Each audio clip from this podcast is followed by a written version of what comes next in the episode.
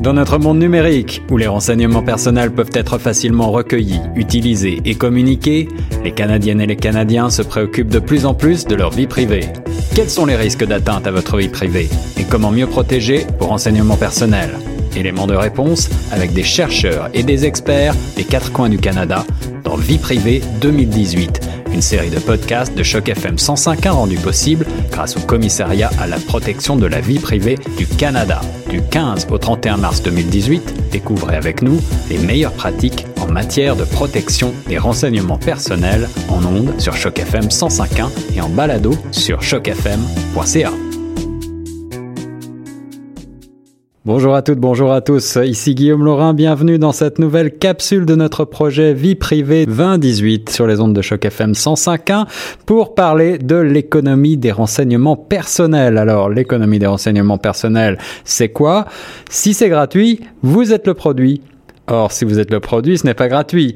Et oui, alors vous êtes confus, pas de souci, on va essayer d'aller plus au fond de ce paradoxe et vous expliquer pourquoi ce phénomène de numérisation de la société que nous connaissons tous peut vous porter préjudice? Chaque fois que vous vous rendez sur l'Internet, vous le savez, vos moindres faits et gestes peuvent être observés, mais aussi enregistrés et stockés à votre insu. La quantité de données personnelles renseignées sur Internet dépasse l'imagination.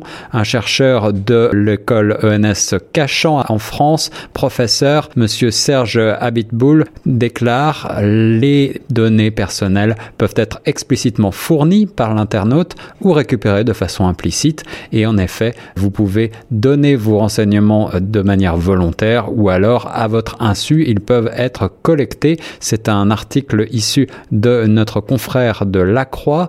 Des informations qui nous concernent sont créées par des programmes au cours de la navigation. Ce sont en fait ce qu'on appelle des algorithmes qui sont chargés d'enregistrer automatiquement toutes vos données. Alors pourquoi enregistrer ces données Cette digitalisation progressive de la société est due à nos changements de consommation à travers les sites en ligne notamment. Et euh, si on y regarde de plus près, eh bien les conditions d'utilisation des services en ligne, que ce soit ceux de, euh, géants de l'internet Apple, Google ou encore euh, Facebook, eh bien on se rend compte que l'on donne le droit à ces sociétés d'exploiter toutes ces données personnelles. Alors le but, bien sûr, proposer des publicités ciblées aux utilisateurs et ainsi gagner de l'argent. Que vous le vouliez ou non, tout simplement euh, par votre utilisation de l'Internet au quotidien, vous produisez toujours plus de données et ces données sont stockées, une grande masse de données personnelles, mais au juste, de quoi s'agit-il? Qu'est-ce qu'on entend par données personnelles. Les données personnelles ou informations personnelles sont systématiquement définies de manière assez large dans les textes de loi canadienne sur la protection de la vie privée. Selon le la quatrième édition du guide transfrontalier des lois sur la protection des données intitulé The International Comparative Legal Guide to Data Protection 2017, euh, publié par le Global Legal Group, les informations personnelles sont définies comme suivent. Personal data or personal information is consistently defined. Il s'agit en fait d'informations qui permettent d'identifier un individu. De par leur essence, ces informations sont euh, capables de vous faire reconnaître. Et si une personne peut utiliser un renseignement X, eh bien, ce euh, renseignement unique ou en complémentarité avec d'autres données disponibles devient une donnée personnelle. Des données personnelles classiques, eh bien, sont tout simplement votre nom, votre prénom, votre adresse, votre numéro de téléphone et ce type de renseignements, bien sûr, se retrouve assez facilement sur l'Internet. Au-delà, il y a ce que l'on appelle les données sensibles. Ces données sensibles, ce sont des données plus intimes qui correspondent à vos habitudes de consommation, notamment à votre comportement de crédit, par exemple, à votre comportement d'achat, mais aussi à votre géolocalisation en temps réel ou encore à votre historique de navigation. Alors tout de suite, on va voir comment est-ce qu'on produit ces données au quotidien, tout simplement en participant à la vie numérique activement ou même passivement? Par exemple, ça peut être à travers les réseaux sociaux, les applications mobiles ou même à travers des objets connectés que vous avez dans la poche, les technologies portables ou encore la navigation en ligne.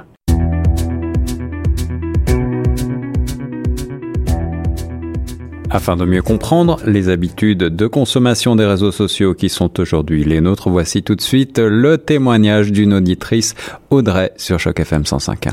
Alors Audrey, dites-nous, quels sont les réseaux sociaux que vous utilisez le plus souvent? Alors je vais dire que j'utilise Instagram très régulièrement, Facebook et un peu moins Twitter.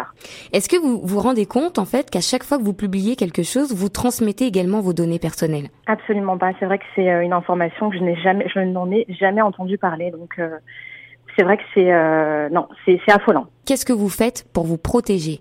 Alors sur mon compte Instagram, euh, j'ai pris la décision il y a quelques mois de le mettre en privé, c'est-à-dire que uniquement mes amis et les gens que je connais peuvent avoir accès à mon compte. Euh, sur Facebook aussi, j'ai un paramètre privé que j'utilise également, où mes amis, euh, uniquement mes amis peuvent voir ben, mes, mes statuts.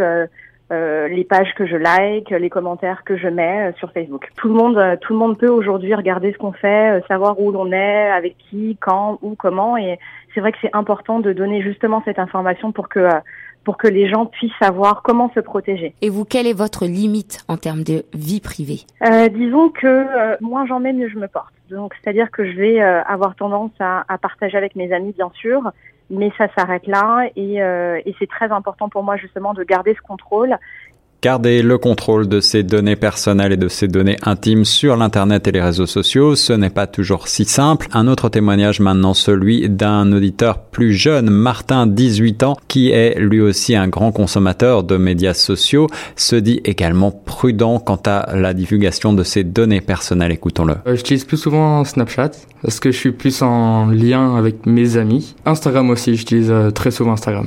Est-ce que tu te rends compte qu'à chaque fois que tu publies en fait sur Snapchat ou Instagram par exemple, tu transmets également des données personnelles?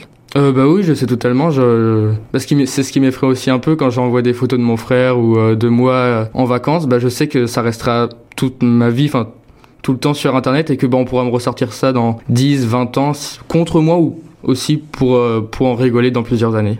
Ça ne t'effraie pas justement de savoir que tes données personnelles sont sur Internet et qui peuvent être utilisées par des entreprises, par exemple? Si, mais après j'essaie de faire aussi attention parce qu'on nous en parle très souvent. Bah, je fais attention à ce que je poste, euh, je regarde, des fois j'en parle avec mes parents pour me dire euh, est-ce que c'est bien si je mets ça ou non et j'essaie vraiment de faire le plus attention possible parce que je sais qu'il y a des gens qui peuvent retourner ce que tu mets euh, contre toi si pour n'importe quoi.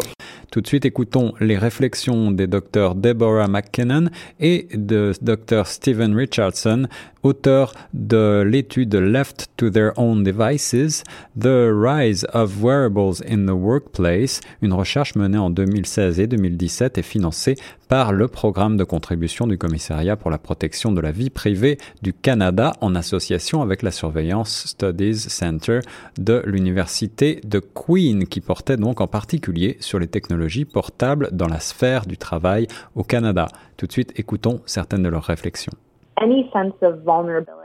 L'impression de vulnérabilité ne vient pas des technologies portables elles-mêmes, mais plutôt du fait que l'on vit désormais dans une culture de surveillance. Des plateformes et services gratuits ont réussi à nous convaincre peu à peu et à convaincre à peu près tout le monde de donner un peu de notre information personnelle en échange de choses comme les banques en ligne, Google Maps ou encore des jeux connectés. Chaque fois que vous utilisez une application ou un site web, des informations sont collectées sur vous.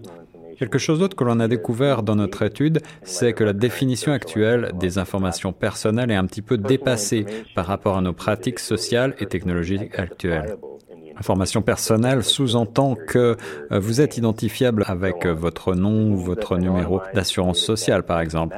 Cela veut dire que les données anonymes ou les métadonnées également ne sont pas considérées comme euh, des données personnelles. Les métadonnées, ce sont des informations de transaction, comme le temps passé sur un site web, ou alors quelle application vous avez téléchargée sur votre téléphone, par exemple.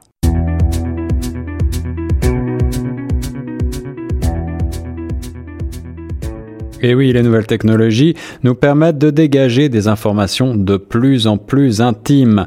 Or, ces données ne sont pas laissées pour compte, elles constituent littéralement une mine d'or pour les entreprises. Pourquoi? C'est ce que nous allons découvrir dans notre prochaine capsule.